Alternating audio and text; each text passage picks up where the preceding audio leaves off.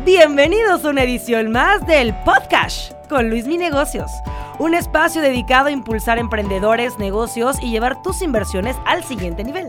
Todas las opiniones expresadas en este programa son a título personal, para fines informativos y no representan una posición oficial para la toma de decisiones. Hola a todos y bienvenidos a un episodio más del podcast con Luis Mi Negocios. Estamos en la segunda temporada y tenemos el día de hoy como invitado a Don Miguel Gómez. A lo mejor lo de lo de Don ahorita nos va a decir si sí o si no. Eh, va a ser un episodio bastante interesante, aproximadamente unos 45 minutos, una hora. Entonces, esperemos lo disfruten mucho. Miguel, bienvenido. Muchas gracias, mi querido Luis. Feliz de estar aquí contigo. No, qué, qué bueno que, que, aceptaste la invitación, Miguel. Eh, esta es la pregunta que yo comienzo todos los podcasts. Eh, ¿Quién es Miguel? Miguel. Bueno, Miguel, primero que nada, es esposo de una mujer maravillosa. Tengo la fortuna de haberme casado con Carla desde hace 19 años. Papá de dos hijas maravillosas, con dos hijas hermosas. Ana Sofía, que es mi empresaria favorita, que empezamos a entrenarla en los negocios desde que tenía 9 años. A los 10 años compró su primer bien raíz, invirtió un pedacito de sus ganancias en, un, en una propiedad que adquirimos juntos. -huh. Soy papá de Ana Paula, una hermosa princesa que tiene síndrome de Down, una muñeca hermosísima sí, que tengo, nos, tengo ha el gusto de conocerla. nos ha llenado de bendiciones, es súper divertida, es alegre. Eh, de verdad que al principio fue muy duro para mí porque fue sorpresa. Uh -huh. No me imaginaba que iba a tener una hija con síndrome de Down. De hecho, no quería, yo estaba preocupado por eso porque mi única experiencia con alguien con síndrome de Down había sido Pico. Pico es un hombre que conocí cuando yo tenía 17 años en Veracruz. ¿Eres, fui eres, de, ¿Eres, de, allá? No, no soy de Ciudad de México. Okay. Pero en vacaciones tengo familia en Jalapa. Y conocí a Pico en casa de, de, Omar. Pico era un hombre así grandísimo, gordo, gordo, gordo, que el cuello es, era enorme, se parecía, se me figuraba en ese entonces a Java de Hot. Y babeaba, hablaba todo mal, uh -huh. no se le entendía, comía y babeaba y veía televisión todo el día. Y tenía síndrome de Down. Entonces yo me imaginaba que eso era una persona con síndrome de Down. Cuando me enteré que Paula, el día que nació, la noche que nació, tenía síndrome de Down, me, me súper estresé, salí corriendo, quería llorar. Y al otro día decidí que iba a ser igual de bonito.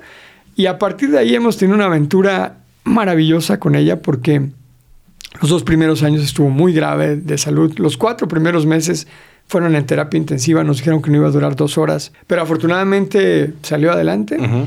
Y ya hace, un, hace unos días, dos días, cumplió 11, 11 años. Soy súper amiguero, uh -huh. me encanta hacer amigos, me encanta conocer gente. Soy una persona a la que le gusta mucho agregarle valor a los demás. Uh -huh. Me gusta, entendí un día que mi misión era ayudar a las personas. Uh -huh.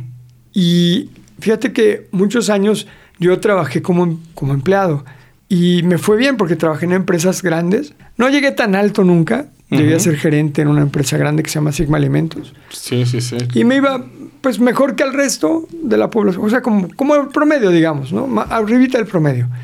Pero tampoco nada, nada extraordinario.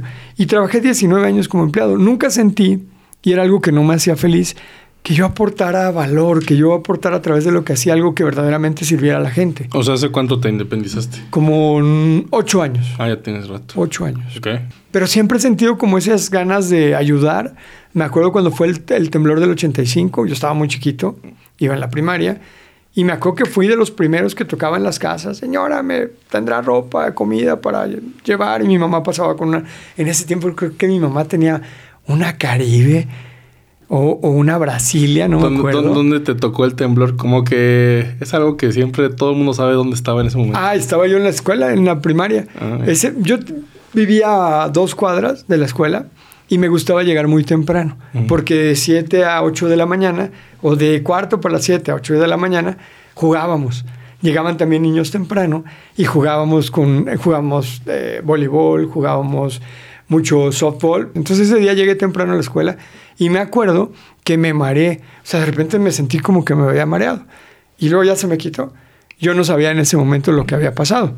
Al ratito llegó mi mamá por mí a la escuela y fue cuando ya me enteré lo que había pasado. Y corría a, buscar comida y, y, ropa para la gente que pues, había quedado sin casas, así. O sea, desde chiquito siempre me gustó mucho ayudar. Y en ese tiempo en el que yo fui empleado, pues todos estos años sentía que no colaboraba de forma importante a la sociedad. Entonces, soy una persona que le gusta mucho ayudar. Soy un amante de viajar. Me encanta viajar. Me encanta viajar. Eh, no tuve mucha oportunidad de viajar cuando era chavo, fuera de México.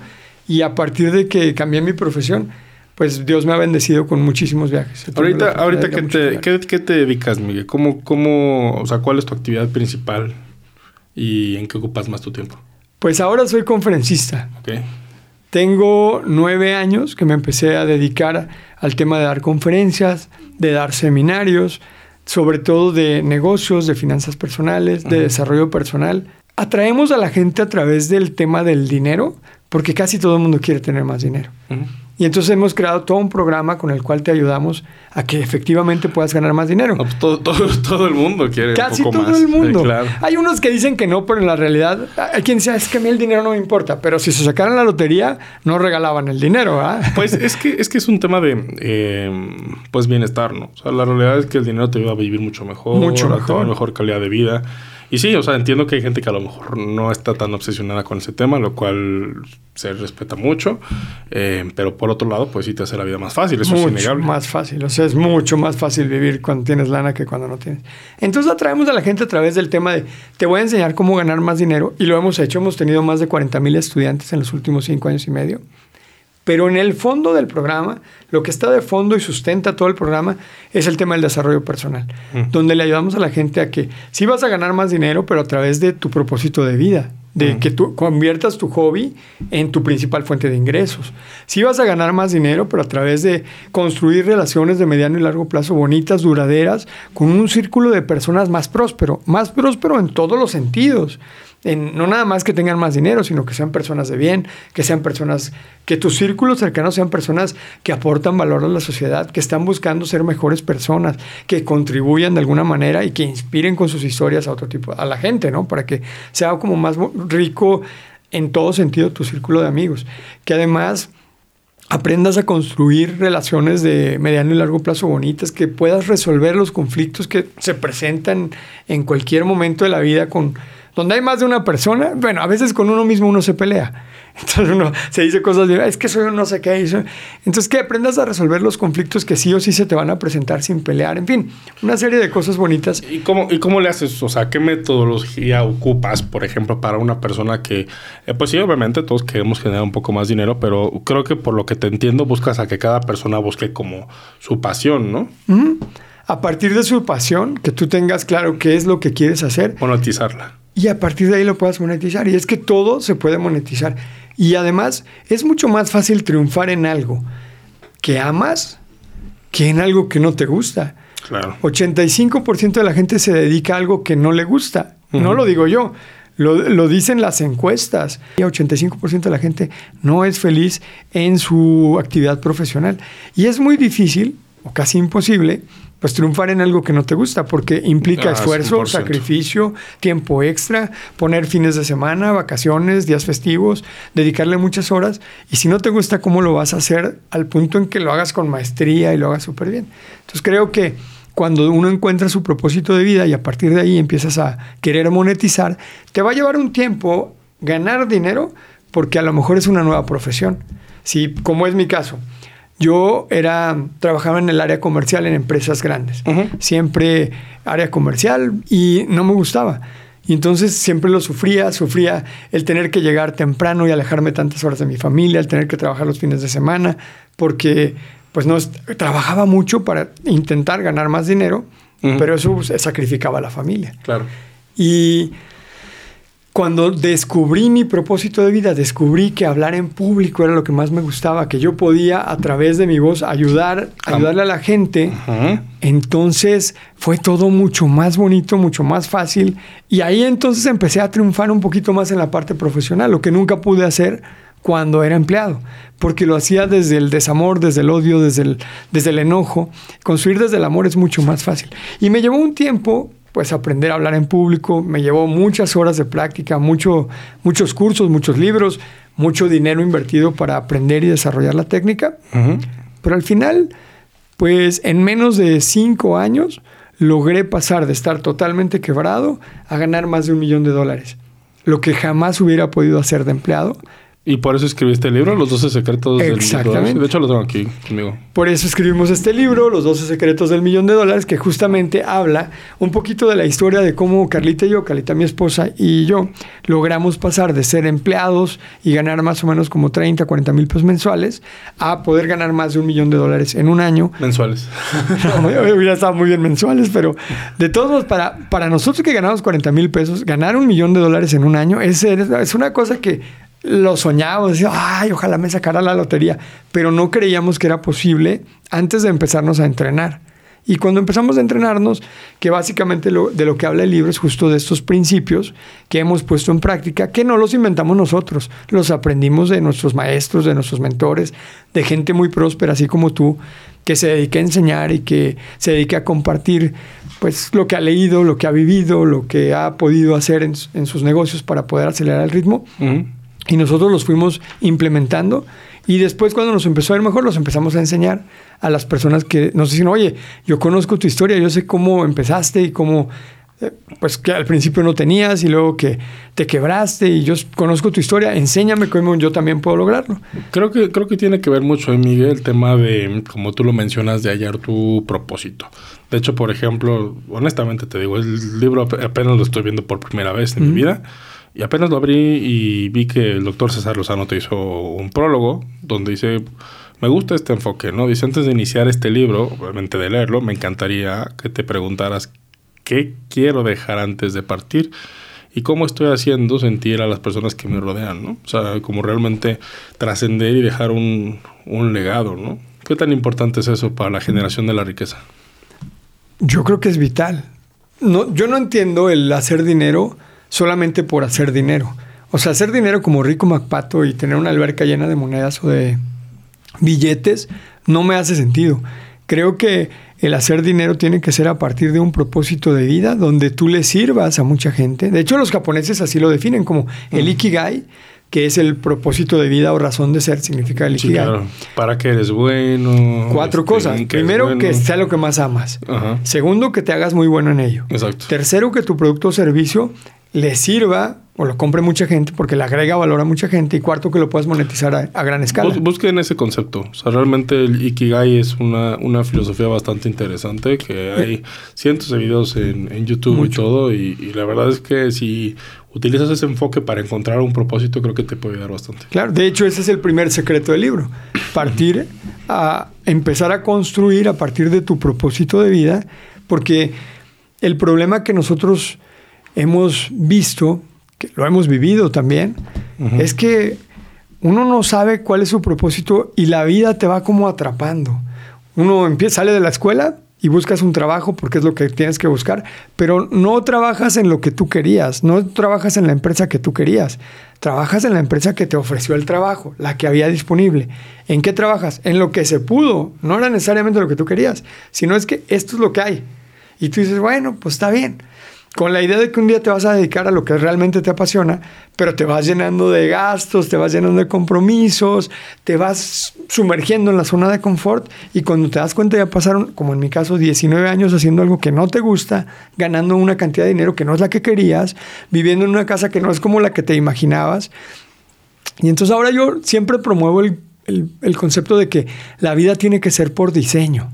Tú tienes que diseñar la vida que quieres no, tener. Claro no la que puede, o sea, porque la mayoría vivimos la vida que, que pues, la que se pudo o la que nos tocó. No, el mundo, el mundo cambia por tus acciones, ¿no? Pero entonces, o sea, un día yo comprendí. claro. Exactamente, un día yo comprendí que la vida tiene que ser por diseño. O sea, tú tienes que decir, definir cuánto quieres ganar. Un millón de pesos, un millón de dólares al mes, 10 millones de dólares al mes. Tú lo decides. Sí, y aquí lo complementas. Bueno, te digo que lo estoy hojeando el sí. libro y al final tienes como este separador.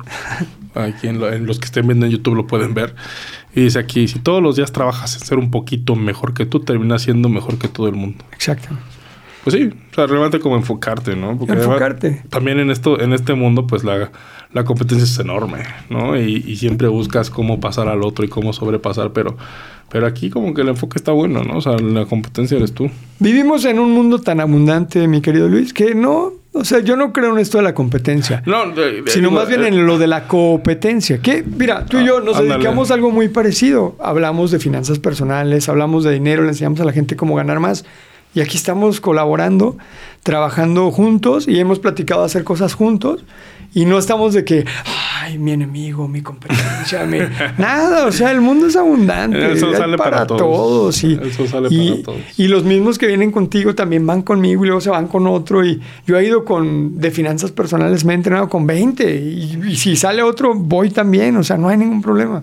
El tema es que es súper abundante. Yo creo que no hay que pensar tanto en que la competencia y ser como envidiosos, así, sino más bien cooperar. Sí, pues es que ese es un enfoque. No es fácil de adoptar, ¿eh? O sea, porque realmente lo platicábamos tras de cámaras, ¿no? Que muchas veces hay personas que tal cual ni se esfuerzan tantito por ser un poco originales, ¿no? Eh, pero sí, al final de cuentas es eso, ¿no? Creo que la paz interna debe ser, como se dice, interna debe estar contigo, con tu propósito, que es el principal compromiso. Y ya después, pues sí, el sol sale para todos, ¿no? Claro. Todos podemos acceder a oportunidades. eh, el mundo es muy grande, hay mucha gente a la cual hay que servir y uno solo, pues evidentemente no, No, puede ni podrá. Eso, eso, eso es claro. Me ponen de repente, y seguramente a ti también, de que es que cómo salen de todos lados coaches financieros y mentores financieros. Y yo digo, oye, y más que hacen falta. O sea, deberíamos ser 10, 10 20, 100, mil veces más Pero de calidad. de calidad. Sí, de calidad. Sí, sí, sí, de calidad. No, porque, o sea, sí, sí los hay. O sea, sí, hay, sí hay millones. Pero en todas las profesiones hay de todas las calidades. O sea, Ah, hay no. plomeros y hay mil millones de plomeros y, Pero y ojalá- hay de calidades. Ojalá que los que tengan relevancia sean de alta calidad. Claro. Y que realmente haya un fondo más allá que una actividad económica. Porque Claro. volvemos a lo mismo. Muchas personas buscan el éxito a raíz de, eh, pues, de ver qué les hace dinero. En vez de atender las causas que son principalmente para qué quieres hacer lo que haces y cuál va a ser tu propósito. Como lo menciona en el prólogo el señor César Lozano. Eh, justo, justo es eso. O sea, realmente es cómo voy a yo trascender a través de lo que me gusta hacer, porque además de ahí la consecuencia va a ser la monetización del proyecto. Vemos, por ejemplo, gente que hasta lo platicabas, ¿no? Este Roberto Martínez, este chavo de Monterrey que hace los podcasts, probablemente uno de los podcasts más o el podcast más top de todo México. uno. Seguramente. Eh, pues se ve, ¿no? O sea, realmente el chico, al, al menos en un inicio, se ve que lo que le interesaba era tener conversaciones, utilizarlas quizá como pretexto o no para conocer a gente importante, tener la oportunidad de hablar tres horas con alguien en lugar de, hola, mi nombre es Roberto, que te vaya muy bien. Eh, y ya después, el, el- o sea, dado a lo que empezó a hacer, encontró las vías, encontró los canales y se monetizó, Ujú. ¿no? Entonces, Cuando tú partes del servicio, que yo creo que es lo, lo- lo importante, que no te concentres en, en la lana, porque la lana es, el dinero es, se esconde, es celoso, o sea, es- tú lo andas correteando y el dinero se te esconde. Mira, te voy a decir yo cómo veo el dinero en, en temas de, de negocios. Yo creo que el dinero es la- el agradecimiento de la gente por lo que le estás ofreciendo. Ujú, Y también es un decirte a ti que estás haciendo bien las cosas. Es un buen termómetro. Que, exactamente, que, haga- que, que hagas más con eso. O sea, por ejemplo, eh, yo compro el libro de Miguel, 200, 300, 400. Entonces te pago el libro, lo leo y me gusta. Entonces, eh, a lo mejor entro a un taller tuyo, a algún seminario y demás. Pero yo lo que estoy haciendo, sí, por un lado es porque yo estoy ganando, estoy ganando un conocimiento, pero también te doy ese dinero para que hagas algo más con eso. Claro.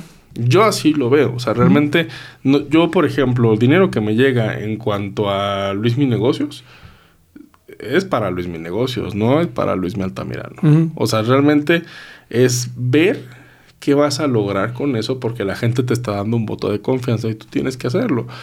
Ah, es muy polémico lo, lo que, lo que voy a decir, pero por ejemplo, en mi caso, uno de los empresarios que yo más admiro es el señor Carlos Slim. Muchas personas sí lo van a decir, no, pues es que este cuate eh, con palancas de Salinas se hizo rico, que pues obviamente le tuvo que entrar a la corrupción para poder llegar a donde llegó en México, porque si no, no hay manera.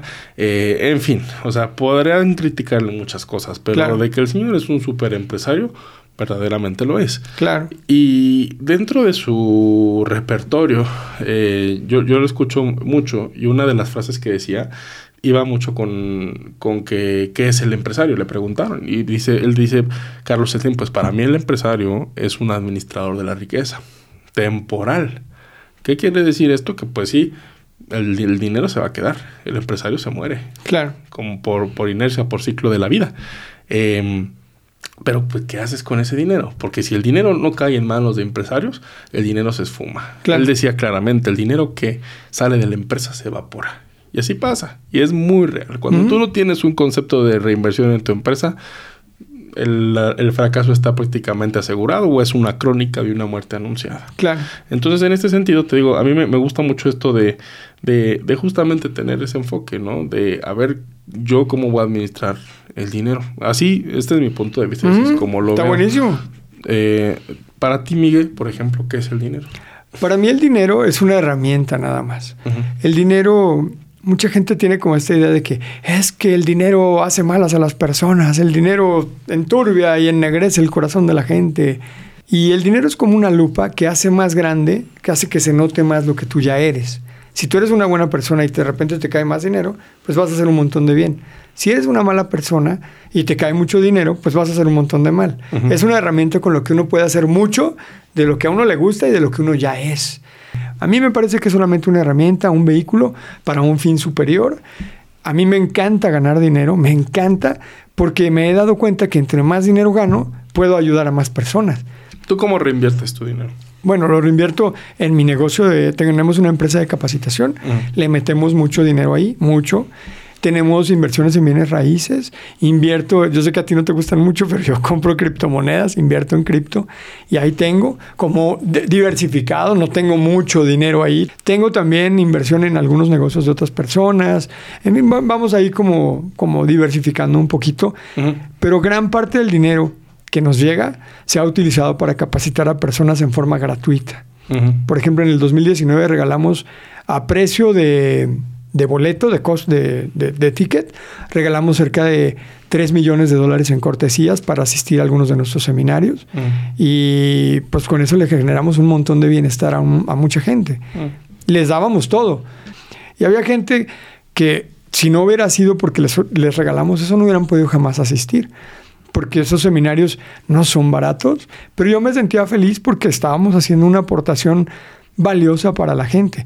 Yo no me gusta mucho el tema de dar el dinero así, de regalar el dinero.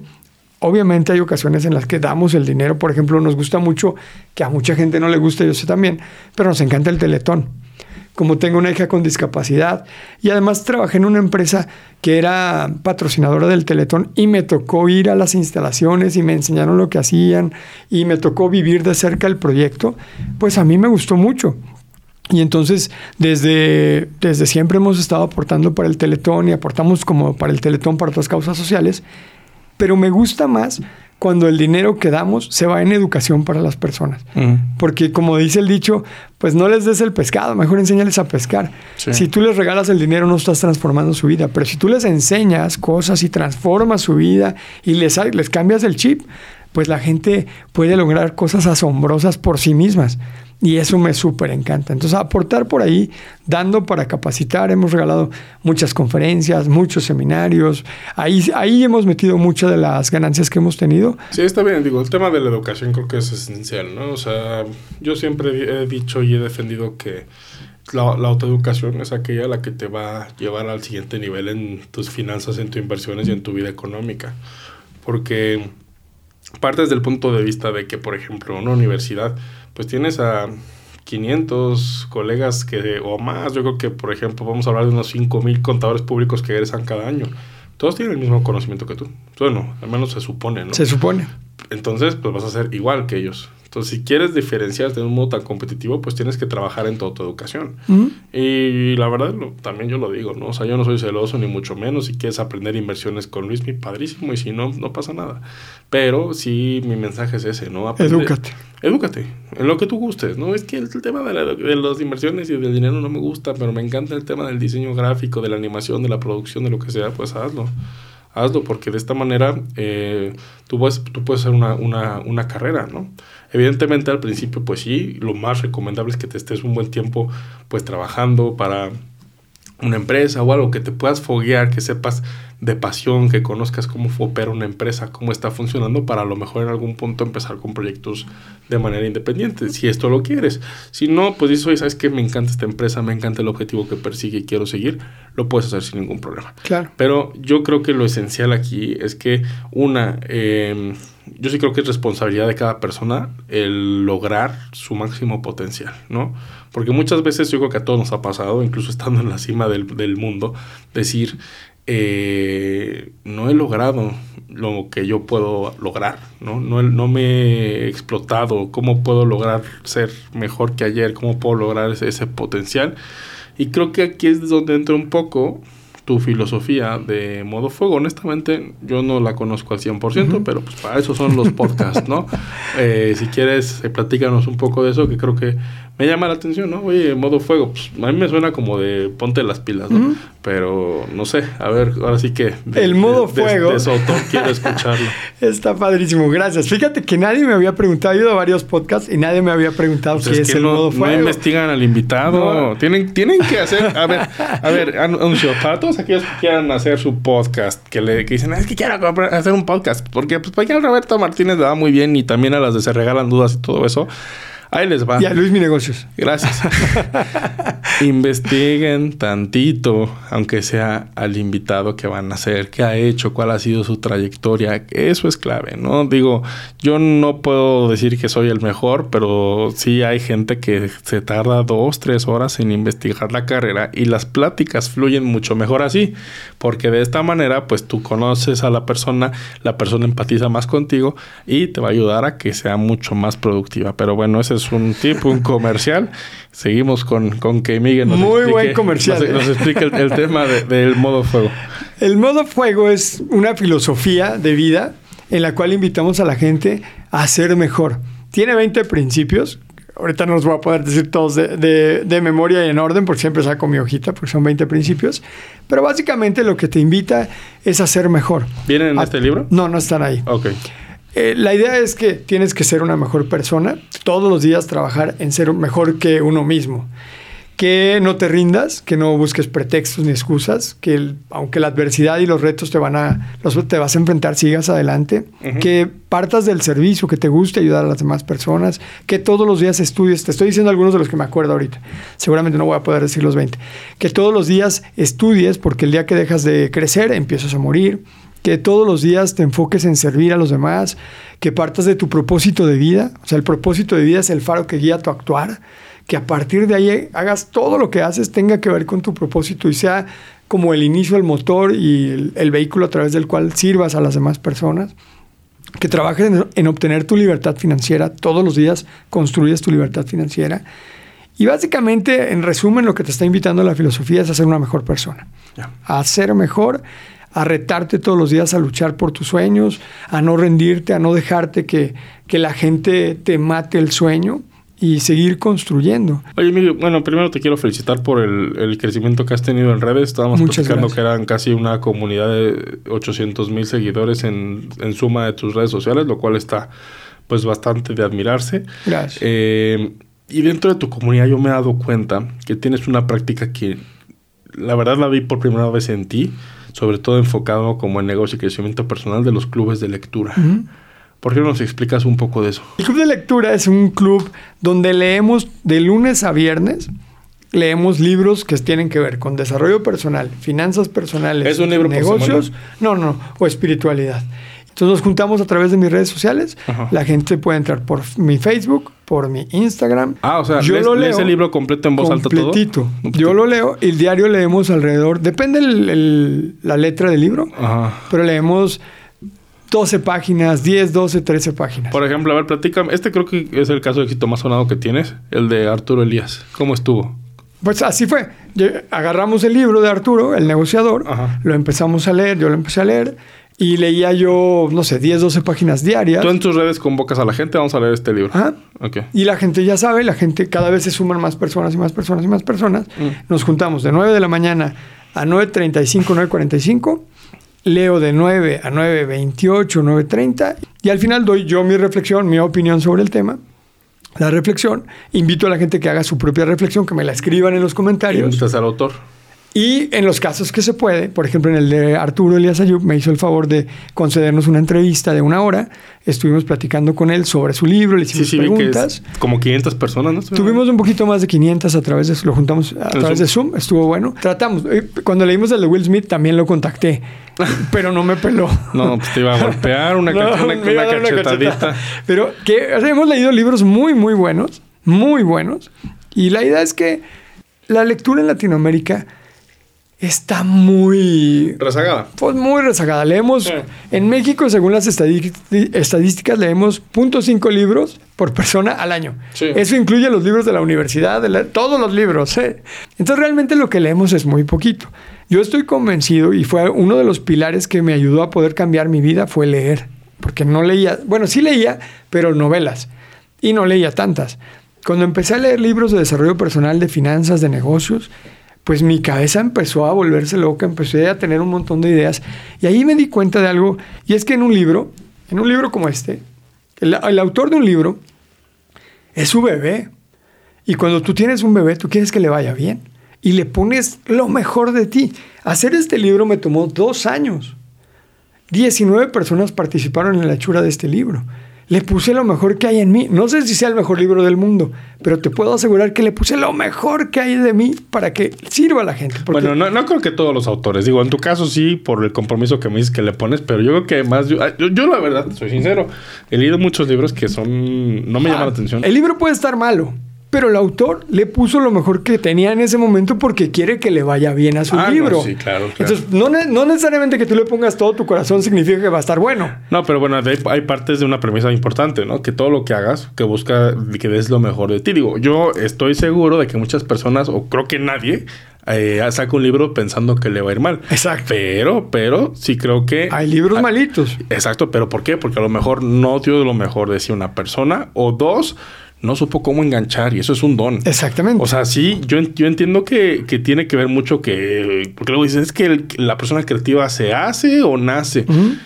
Yo creo que es un 80-20 más hacia lo de se De se nace. hace. ¿Se nace? ¿Tú Yo crees soy que se más. nace? Sí, claro. Yo creo que más se hace. Es que, es que, Estoy como en el de más se hace. es que, o sea, sí, pero debes tener algo, ¿no? Sí, o sea, por no tienes el, talento, el pues, famoso comparación Cristiano-Messi, ¿no? Ajá. Los dos son grandiosos. Pero Messi, por ejemplo, si tuviera la maldisciplina de Cristiano Ronaldo, yo creo que por mucho se lo llevaría de calle. Claro. Entonces, eh, digo, no estoy diciendo que una persona sea mejor a la otra o, o si naciste o no, pero cuando tienes esa predisposición de atraer a la gente eh, y aprovechas esos, esos talentos, pues es magia pura. Claro. Lo que me platicabas hace eh, eh, atrás de cámaras, ¿no? Que me decías, oye, es que em, veo a mi, a mi niña que tiene 16 años y ahí va, ahí va con el celular y demás, y veo que luego hay TikTokers que ya tienen 30 millones de seguidores y tienen 16 años y 8 millones de seguidores en YouTube y están cobrando 40, 50 mil dólares al mes de pura regalía y este, qué bueno que les, que, o sea, qué impresionante, ¿no? Pero vuelvo a lo mismo, son, predi- son predisposiciones naturales que tienes que pues de alguna manera la persona la, la, la adaptó y también pues tuvo la fortuna de que se diera la época. Claro. Porque si hubiéramos nacido en los 60 pues ni, ni- no, no hubiera sido. no. Hubiera sido otra cosa. Y hablamos de esto en los 60 nadie te pela. No, nadie. Y entonces, tienes toda la razón. El punto al que iba es que por 400 pesos, 300 pesos, 200 pesos, tú tienes lo mejor del autor en tus manos. Ujú. Y lo que te puso ahí, pues son las cosas que al autor le han servido para cambiar su vida, que seguramente, pues pueden cambiar tu vida también por 300 pesos. Sí, fíjate Y que- la gente no quiere leer. Para mí es, es tema de educación, ¿no? Que- Porque si hablamos con un noruego, con un sueco, pues sí te va a decir que lee Eh, muchísimo. mm, Pero por eso te decía, el punto del club de lectura es que dado que en México y Latinoamérica no se lee, y la maravilla que es leer, y el valor tan grande de los libros que, que- que hay, de muchos libros que hay, Sí. lo que hicimos fue un club de lectura donde leemos los buenos, o sea, los libros que, le- que leemos ahí, o nos los super recomendaron los mentores de super nivel, o yo los leí, ya los leí. Entonces estoy seguro de que está súper bueno el libro. Y entonces lo que vamos a hacer en el club de lectura es darte una estructura que, lo, que es lo que muchas veces necesitamos, la estructura para hacer la lectura. Claro. Y entonces ya la gente que no tiene el hábito, sabe que a las 9 de la mañana se conecta, ya lo hizo un hábito y le estamos facilitando el que la persona llegue, lea algo de mucha calidad y lo pueda integrar a su vida. Y es gratis. Y es gratis, y es gratis. También. Ese es el principio, como conseguir libros muy buenos que van a aportarte mucho valor y darte la estructura para que sí o sí estés ahí. No, por eso te digo, o sea, te lo, te lo aplaudo mucho y, y yo creo que ese es tu diferenciador más grande, porque sí, volvemos a lo mismo. Ahorita las redes sociales son una guerra, son una jungla, todo el mundo quiere eh, tener los millones de seguidores e incluso te digo lo que platicábamos, que mucha gente te copia contenido. Te que ese es- copia el contenido. que- Oye, ayer me decían, justamente me estaban escribiendo, tengo un video que ahorita se me está haciendo viral y está jalando así durísimo. Y alguien me pone, ese video es copia del de Luis Mi Negocios. Y le digo, pues yo no sé, yo no he visto el de Luis Mi Negocios. yo no he visto su video. Le digo, pero pues qué bueno que se parece a los de Luis porque Luis es buenísimo. Y además mañana voy al podcast con él y es mi amigo. ¿no? Muchas, muchas, muchas gracias por eso. Pero te digo, Miguel, o sea, creo que, creo que lo interesante aquí es que busquemos como diferenciarnos, ¿no? Y creo que haces muy bien eso del club de lectura, eh, porque es muy a ti. O sea, yo la verdad cuando vas a hacer club de lectura te veo que eres tú, que te sientes bien, que te sientes cómodo. Me encanta y le actúo y le, le Sí, subo la voz y, te le soy- bajo y, te- lloro y, y me te soy emociono. súper honesto y súper sincero. A mí me costaría trabajo hacer algo así. Porque yo soy mucho de leer, pero para mí. Claro. Este, me cuesta mucho como seguir como un, un club, pero, o sea, le diste al punto en el sentido de que es un país donde poca gente lee, mucha gente está leyendo gracias al club. Y tenemos gente de muchos países. Sí, seguro. Creo que creo que de la mayoría de América. Qué padre. Desde Canadá hasta Chile tenemos lectores. Pues está bien, porque se pongan todos en modo fuego. Y cada vez creciendo más en modo fuego, esa es la idea. Miguel, para cerrar el podcast, me gustaría que me des recomendaciones de cinco libros. Así Cinco que, están, que estás calientito. Del club de lectura, puede ser. O sea, de los que han leído. De los que hemos leído, Ajá, bueno, todos están maravillosos. Pero ¿eh? tú- Todos están Tu top 5. Te voy a dar sí, cinco libros que son súper buenos. Órale. Aparte de los míos, ¿eh? Anótenle, los, ¿no? míos, los míos son los mejores. Anótenle, anótenle. Bueno, sí, a ver, aparte de los Aparte de de estos mis dos, dos 12 libros, secretos del a- millón y lo que importa es tu actitud. Sí, ahí te van. Ah, cinco. Yo empezaría, si, si yo le recomendara a alguien, Ah. ¿por dónde tienes que empezar a leer? El efecto compuesto de Darren Hardy. Es un libro extraordinario. Si tú comprendes, si tú interiorizas, haces tuyo el principio del efecto compuesto, vas a tener el éxito asegurado en tu vida. ¿Qué es el efecto compuesto? Bueno, es hacer pequeñas cositas, pequeñas cositas por periodos prolongados de tiempo, que para bien o para mal van a tener un impacto exponencial en tu vida. Es entender que los resultados que tú tienes ahorita, cualesquiera que sean en cualquiera de tu vida, son el resultado de las pequeñas cositas que has venido haciendo desde hace 5, 6, 7 años. Me encantó. Y que si quieres cambiar tus resultados, eh, cualquiera que sea, en cualquier área, vas a tener resultados en 5, 6 o 7 años si empiezas hoy con pequeñas cositas diarias. Segundo libro que nos recomiendas. La magia de pensar en grande de David Schwartz es un librazo donde entiendes el poder de atreverte a creer en ti mismo y a soñar en grande. Por ahí dicen que, mira, si soñar en grande o en pequeño consume la misma cantidad de energía física y mental, Ok. ¿Para qué sueñas en chiquito? Atrévete. Y es un tema solamente de autoestima, es un tema también de cultura, porque nos han enseñado desde pequeños que lo grande es solamente para los Slim, para los Elon Musk, para los Bill Gates, para los Jeff Bezos, para las Opras. Pero se nos olvida que ellos empezaron un día siendo pequeños. Que se nos olvida que ellos empezaron siendo niños, que jamás imaginaron cuando eran niños a dónde iban a llegar Niños soñadores. que no tenían las herramientas, ni las habilidades, ni la experiencia. Eran unos nada, no sabían nada. Y igual, igual que tú y yo, Sí, por eso hay que serles fiel a, su- a tus sueños, fiel a tus aspiraciones y a tus ambiciones. claro. Sí, yo, yo creo que sí, la ambición es, es, es buena. La ambición buena, Buena, bien llevada, buena. Es maravillosa. Claro. Pero el problema es cuando ya empiezas a caer en vicios y cuestiones que afectan y deterioran el ser humano. Entonces, el desarrollo personal ayuda mucho luego, luego la a gente tener los pies en la Luego tierra. la gente se pierde. Fíjate que, por ejemplo, eh, yo lo veo mucho con Jeff Bezos, ¿no? Que pues, hasta hace poco como que se le botó la canica y ya botó a la mujer y demás, ¿no? Y hasta se puso mamado, se rapó y, y anda con una modelo ahí presentadora. Eh, pero mucho tiempo estuvo muy bien con los pies bajo la tierra. Su empresa recién salió en bolsa de valores. Se le estimaba que tenía una fortuna de al menos 30 millones de dólares por ahí de los años 90. Ajá. Y el cuate seguía con un Honda Accord de 15 años de viejito. Ahí tienes a Bill Gates, a, a Warren Buffett. Sí. Andan en muchito. Wa- Warren vive en su misma casa que desde hace 60 años. El ingeniero Slim vive en la misma casa donde también. siempre ha vivido. Claro. El otro día vi que Bill Gates fue a comerse una hamburguesa en un McDonald's. Una hamburguesa de un dólar. No, in- incluso, exacto, nombre es de un dólar. Y también este, este chavo, tengo, Jeff Bezos, eh, parte de lo que él. Luego cuenta mucho una anécdota que a mí me gustó mucho. Que llegó con su esposa en ese entonces, Mackenzie. Le dice a Mackenzie: Ay, es que nos fue súper bien con esto. Y cerramos una de inversión y no sé qué. Ya somos los más mejores de los mejores. Y le dice: Sí, pero hay que lavar los platos. o sea, y bueno, aquí también puede ser otro tema que podemos hablar horas y horas, que es como una buena pareja te ayuda a mejorar y a Uy. mantenerte. 100%. Tener una buena pareja es clave. Clave. Para que te aterricen, para que seas feliz y también para que trabajes en equipo. 100%. Si no, está muy difícil. Tercer libro. El tercer libro, Burlar al Diablo de Napoleón Hill. Qué libro tan maravilloso. Es un libro que se escribió hace casi 100 años y la esposa de Napoleón le dijo, este libro no lo podemos publicar hasta que tú y yo no nos hayamos muerto.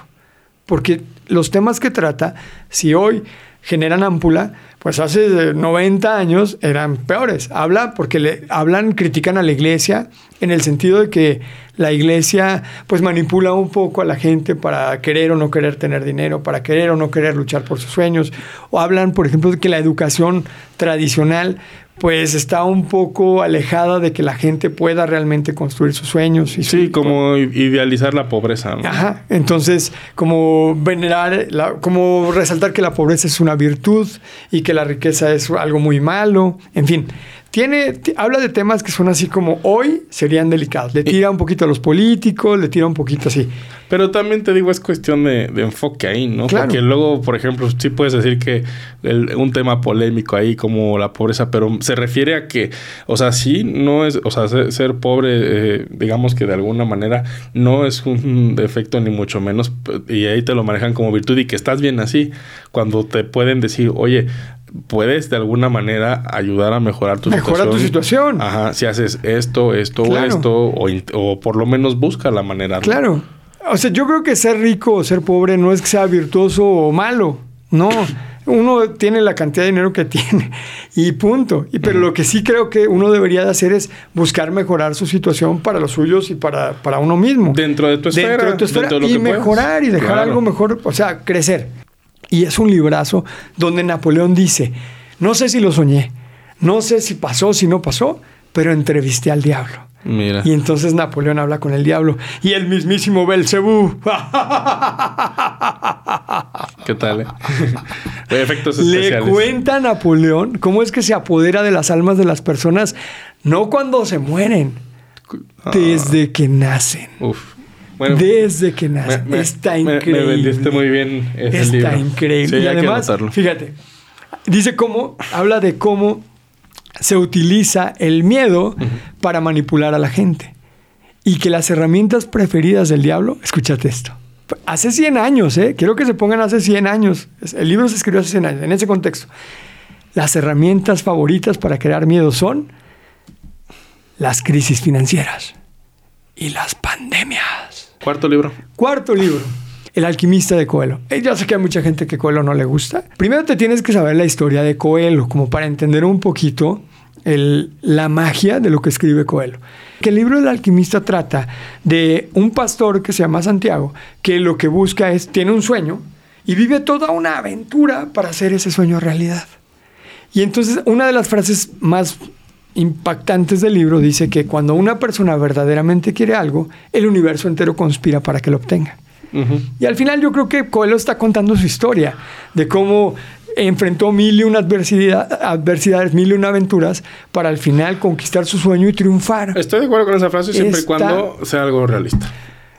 Tu, tu aspiración. Sí, claro. Pues, a ver, es que si, si, si el mundo fuera de los realistas, pues no volaríamos en avión, O- no o sea, tendríamos internet, o sea, no sí, tendríamos... sí, O sea, hay que soñarle, soñarle. Sí, no. O sea, porque, Soñarle. por ejemplo, si eres un chico peruano que mide unos 50 y tu sueño es jugar en la NBA, Hay un chavo que, que no me acuerdo su nombre, mide Ah, no, sí, sí, 1.60 sí, y juega en la no, NBA. Pero las probabilidades son. Ah, no, no, bueno, pero la tienes más Ah. probabilidad si lo sueñas y lo intentas que si no lo intentas y no lo Ah, sueñas. no, bueno, a ver, ¿cuál sí. es la probabilidad? Ahí te va.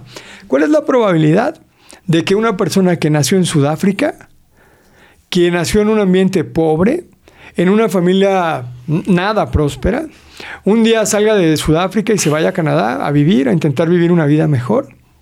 Que de chico haya dicho, yo un día voy a mandar cohetes al espacio exterior nació en Sudáfrica sin dinero, sin familia con dinero, con familia con problemas, con papá autoritario, mamá que no lo quería apoyar. Bueno, ¿cuál es la probabilidad de que ese hombre se haya convertido en el hombre más rico del mundo?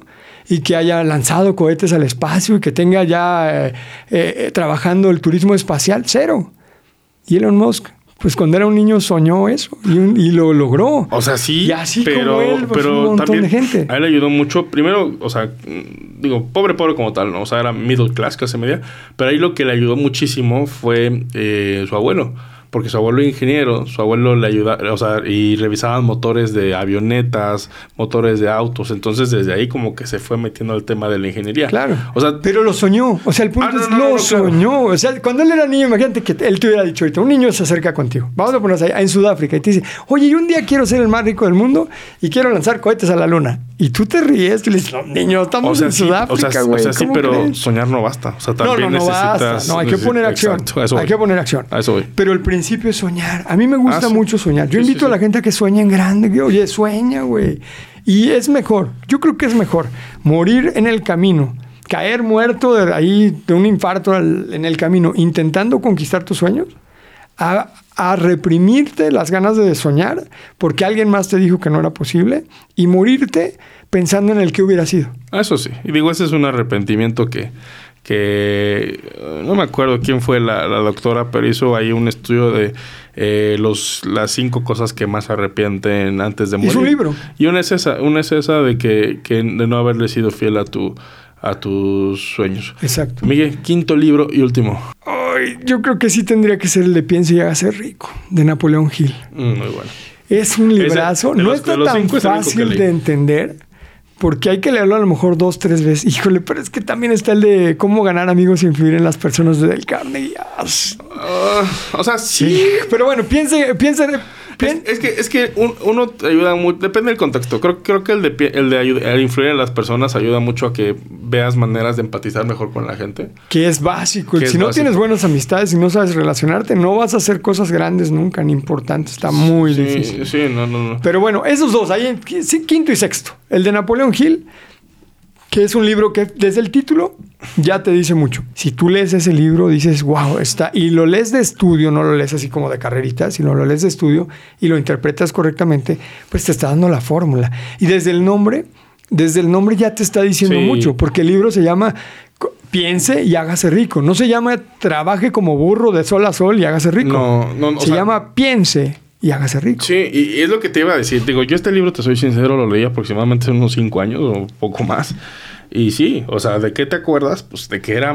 El título le hace resumen muy bien al, al, al libro. O sea, Sí. así como me dices, oye, el padre rico, padre pobre, ¿cómo me lo puedes resumir en dos palabras? Compra activos. Ya. Claro. Listo. Con eso te ahorro todo el libro. Claro. O sea, por, por decirlo así. Pero por decirlo así, el piense, piense hace rico. ¿Cómo me lo resumes? Piensa. Ya está rico. piensa. O que sea- la mayoría de la gente dice, voy a poner un negocio, pero primero piensa. Sí, no, valídalo. O sea, re- real- real- Piensa, güey. Obviamente es, es, un, es un título tabú porque dice, si todos pe- pensamos y todos hacemos ricos, todos seremos millonarios. O sea, el camino es difícil. Y esto lo tenemos que aprender todos y es de constancia y es de tiempo y es de itinerar, de iterar y ver que si funciona y que no. Claro. Así lo es. Pero creo que muy buenas recomendaciones te chutaste hoy. Y, Muchas gracias. Y, y sí, de verdad, te soy sincero, de esos seis que mencionaste, únicamente he leído dos. Entonces los otros me los voy a dejar de tarea. Échatelos. De verdad, tu vida, Luis, va a cambiar cuando te los hayas leído. Y, Están y- y impresionantes. échenselos también todos los que nos están escuchando. La verdad es que son muy buenos libros, muy buenas recomendaciones. Y pues ahí está el club de Sí. lectura de Miguel. Oigan, y lean mi libro, Los 12 secretos del millón de dólares. Está requete bueno. Pues gracias, Miguel, por tu tiempo. Un placer. Fue un, fue un, un espacio que la verdad aprovechamos bastante. Eh, no, no se pierdan el, Yo el, podcast. ¿Puedo Y- decir mis redes sociales? Claro. Sí. Bueno, me puedes encontrar en Instagram como arroba Miguel Gómez Oficial. Acabamos de rebasar los 210 mil seguidores. Sí, sí, felicidades. Y en TikTok y en Facebook me encuentras como arroba Miguel Gómez, Miguel Gómez. Ahí está. Así dos veces Miguel Gómez, sin espacios ni nada, ni acento ni nada. Miguel Gómez, Miguel Gómez. Así me encuentras en TikTok y, y Facebook. Buenísimo. Muchas gracias, Miguel. Muchas gracias a ti.